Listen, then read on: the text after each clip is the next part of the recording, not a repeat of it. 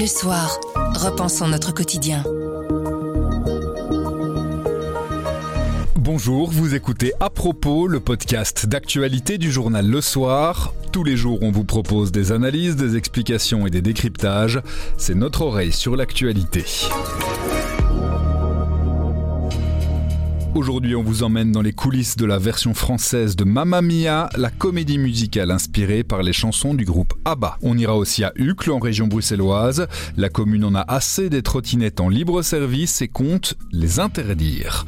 Mais avant ça, l'État belge condamné pour avoir forcé la démission de l'ancien président de l'exécutif des musulmans. Nous sommes le jeudi 8 septembre. Je m'appelle Pierre Fagnard. À propos, voici l'actualité comme vous l'entendez. Тонгле.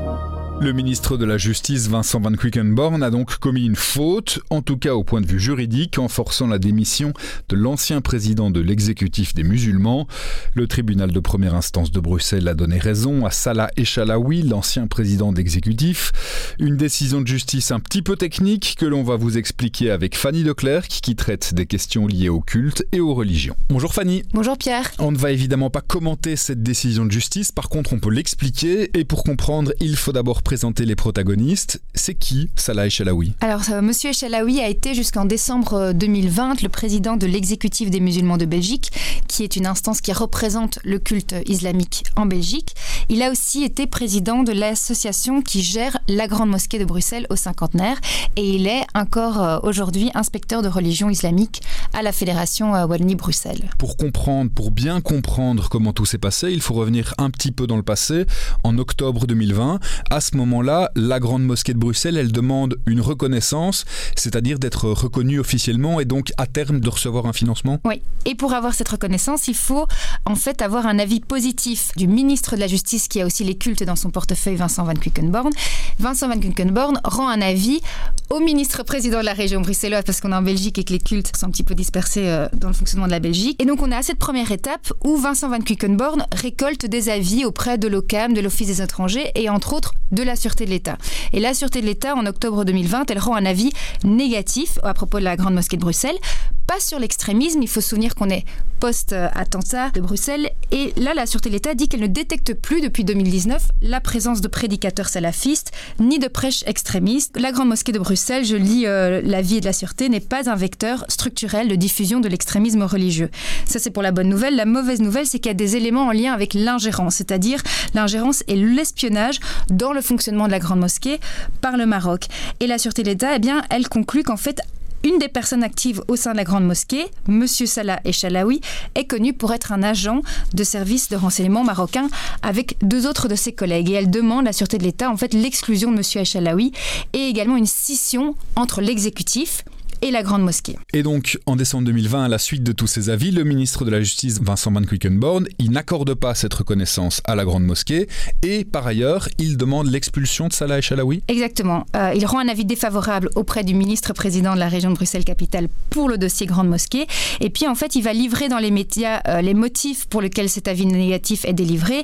Et il va dire qu'on parle d'espionnage, qu'il y a des personnes euh, identifiées, etc. Le ministre Van Quickenborn s'exprime dans les médias. Euh, il s'adresse également euh, aux mosquées à travers euh, une communication qu'il publie sur le site de l'exécutif des musulmans de Belgique. Et puis il s'adresse dans un courrier au président de l'exécutif et en fait il lui demande de ne pas rester au sein de l'EMB, c'est-à-dire de démissionner. La justice, aujourd'hui, le tribunal de première instance de Bruxelles, il dit clairement que le ministre de la Justice a commis une faute en demandant la démission de Salah Echalaoui La décision euh, du tribunal de première instance estime qu'en fait ce n'était pas un comportement normalement prudent et diligent de la part euh, des organes de l'État belge. Donc euh, en l'occurrence, le, tribunal s'adresse directement au ministre de la Justice Vincent Van Quickenborn en expliquant en fait tout simplement qu'il s'agissait d'injonction, de démission ou de licenciement. Et ça, ça affecte ses droits fondamentaux à la liberté de religion et d'association de M. Echalaoui. Et par ailleurs, sur les propos qui ont été publiés par le ministre de la Justice en tant que tel, eh bien là aussi, en fait, ce sont des propos qui sont nature à porter atteinte à sa réputation. Et le tribunal est assez euh, sévère puisqu'il dit que les seuls renseignements fournis par la sûreté de l'État ne suffisaient pas à établir la réalité des faits d'espionnage et d'ingérence imputés à M. Echalaoui. C'est donc un, un, jugement sévère à l'encontre du ministre de la Justice, Vincent Van Quickenborn. C'est aussi intéressant parce que ça nous explique un peu quelles sont les relations qui animent le ministre de la Justice les représentants des cultes en Belgique. En ce qui concerne les représentants des cultes, du culte musulman et euh, Vincent Van Quickenborn, les relations sont extrêmement euh, mauvaises. J'ai un peu relu, avant de faire ce podcast, quelques articles que j'avais écrits, ne fût-ce que ces derniers mois. Et en fait, en février, Vincent Van Quickenborn a annoncé euh, qu'il allait retirer la reconnaissance au culte islamique. Euh, il a suspendu euh, les subsides. Là-dessus, en fait, l'exécutif des musulmans a introduit également un recours contre Van Quickenborn pour le gel euh, des subsides.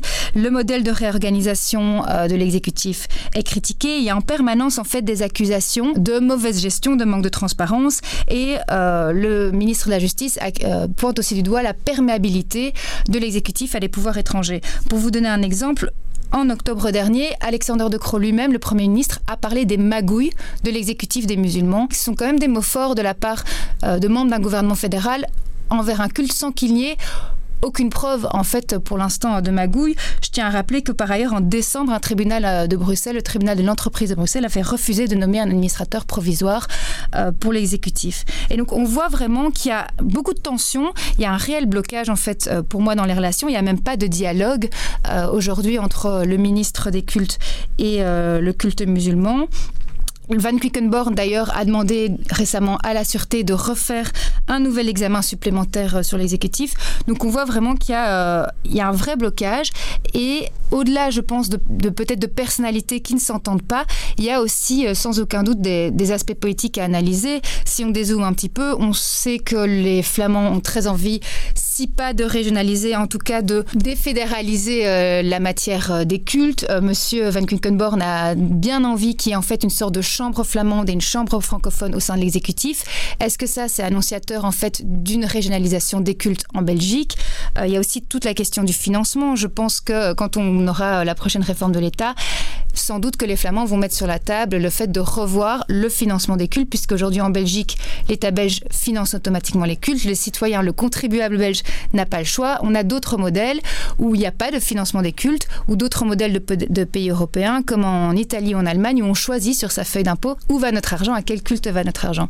Et donc je pense qu'au-delà en fait de ces frictions et de, ce, de ces blocages et de ces sorties politiques et de, ces, de cette bataille judiciaire, parce que c'est pas la première, euh, il y a un, une seconde en cours par rapport aux subsides, on voit vraiment en fait l'ambiance qui est euh, qui est catastrophique entre un ministre et euh, le culte musulman. Jusqu'ici, à l'heure où on enregistre ce podcast, il a réagi, le ministre de la Justice euh, Le ministre de la Justice a réagi. Le jugement ne lui a pas encore été signifié. Il se garde la possibilité évidemment d'aller en appel. Il faut savoir que très souvent l'État belge va en appel quand il est condamné en première, en première instance. Et par ailleurs, Salah Echalaoui, par le biais de son avocat Maître Tundal, nous a fait savoir qu'il comptait porter plainte auprès du comité R par rapport donc justement le comité permanent R euh, par rapport à cet avis euh, de la sûreté. Merci beaucoup Fanny. Merci Pierre. Les trottinettes électriques en libre service, c'est une alternative niveau mobilité, mais ça fait parfois désordre, par exemple sur les trottoirs où elles sont stationnées de façon anarchique.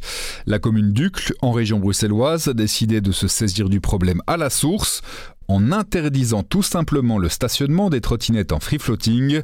Julien Thomas couvre l'actualité bruxelloise. Il nous explique pourquoi le bourgmestre a pris cette décision. Aujourd'hui, on le voit tous les jours, il y a des trottinettes qui, sont stationnées un peu n'importe comment, un peu partout sur les trottoirs, qui gênent les usagers faibles, à savoir les piétons, les personnes avec handicap, mais aussi les aveugles.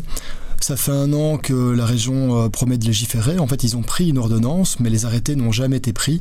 Et donc, euh, il n'y a aujourd'hui ni drop zone, c'est-à-dire ces zones de stationnement obligatoire, euh, ni redevance, ni, ni, cadre légal pour, euh, pour légiférer. Donc, la commune d'Ucle en a marre et ils prennent les devants. Très concrètement, ça veut dire quoi? Que les opérateurs ne pourront plus s'installer à Ucle ou que n'importe quel particulier, vous comme moi, on ne pourra plus traverser Ucle avec une trottinette? Donc, on parle du stationnement. On peut quand même continuer à à, rouler à travers, à travers la commune. Alors ce qui est important à dire, c'est qu'aujourd'hui, chaque commune fait un peu sa popote. Il y a des communes comme Berkem ou Ever qui ont déjà des sortes de, zones de stationnement. mais bon, le cadre légal est, léger, en tout cas beaucoup moins fort que ce que de prévoit la, région. HUC va beaucoup plus loin. Ils attendent le cadre légal de la région. En attendant, ils préfèrent interdire purement et simplement le stationnement. Et donc, ils ont envoyé une dizaine de jours des lettres de mise en demeure aux opérateurs concernés pour leur demander euh, d'arrêter leurs activités purement et simplement. Donc, plus de stationnement possible de trottinettes à Hucle. Ce sera suffisant, ces courriers que le bourgmestre a envoyés aux opérateurs ou il envisage déjà d'aller potentiellement plus loin? Non, ça ne sera pas suffisant. C'était la première étape, on va dire, euh, juridique, préalable. Pour l'instant, les opérateurs euh, s'en foutent un peu, pour lire gentiment. Mais donc, il y a une réunion la semaine prochaine pour leur expliquer une deuxième fois la situation. Et puis, la commune cherche pour l'instant le meilleur instrument juridique pour intervenir. Ce sera probablement un arrêté ou une ordonnance de police. C'est des, des instruments différents, mais qui permettront d'y arriver. Ça fait figure d'exception aujourd'hui quand on regarde à l'échelle européenne où il y a d'autres villes qui ont déjà pris ce genre de décision d'interdire des stationnements de trottinettes sur leur territoire. A priori, ce ne serait pas une exception. Ce serait le cas de la commune d'Amsterdam. Je vous avoue que j'essaie de, de, vérifier l'information, mais j'ai vu des coupures de presse qui parlent d'interdiction en 2019. Donc, a priori, une commune comme Amsterdam, qui ne peut pas être soupçonnée d'être euh, contre la mobilité 12, ne permet pas le free floating. Et pour finir, on vous emmène dans nos pas à la découverte de la comédie musicale Mamma Mia, spectacle en français inspiré par les chansons du groupe ABBA. Julie Huon du service culture a rencontré plusieurs participants. Elle nous raconte.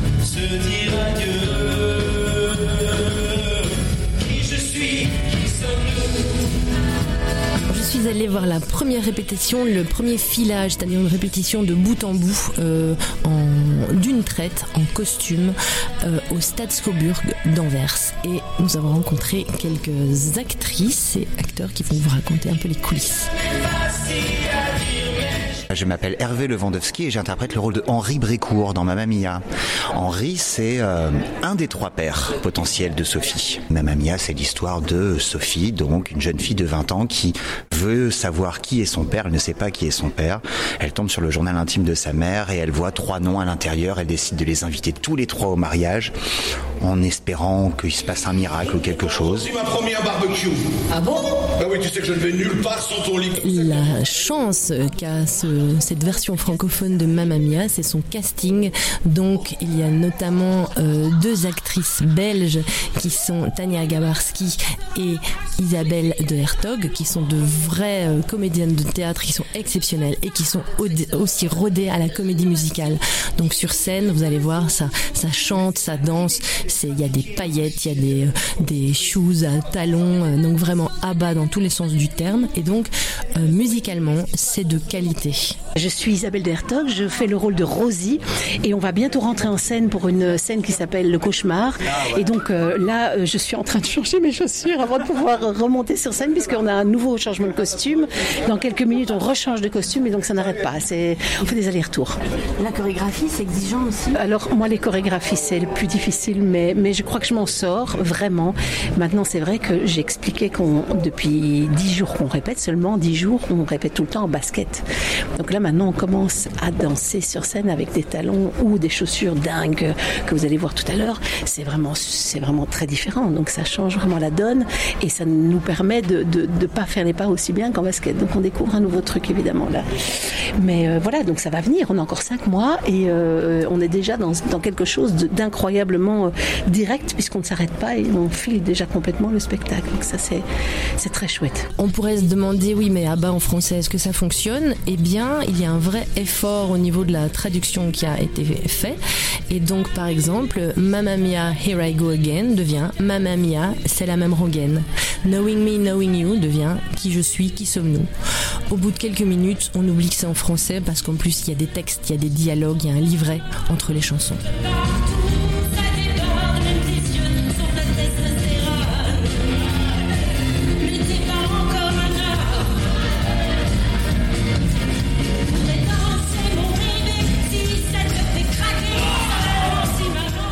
Mamma en français, ça se passera à Forêt Nationale en janvier 2023. Il y a deux dates pour l'instant, 20-21, mais ça se remplit déjà très très vite.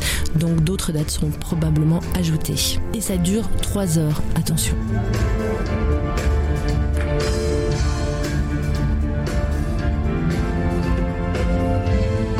Propos, c'est fini pour aujourd'hui, mais on revient demain dès 7h. En attendant, abonnez-vous, partagez-nous.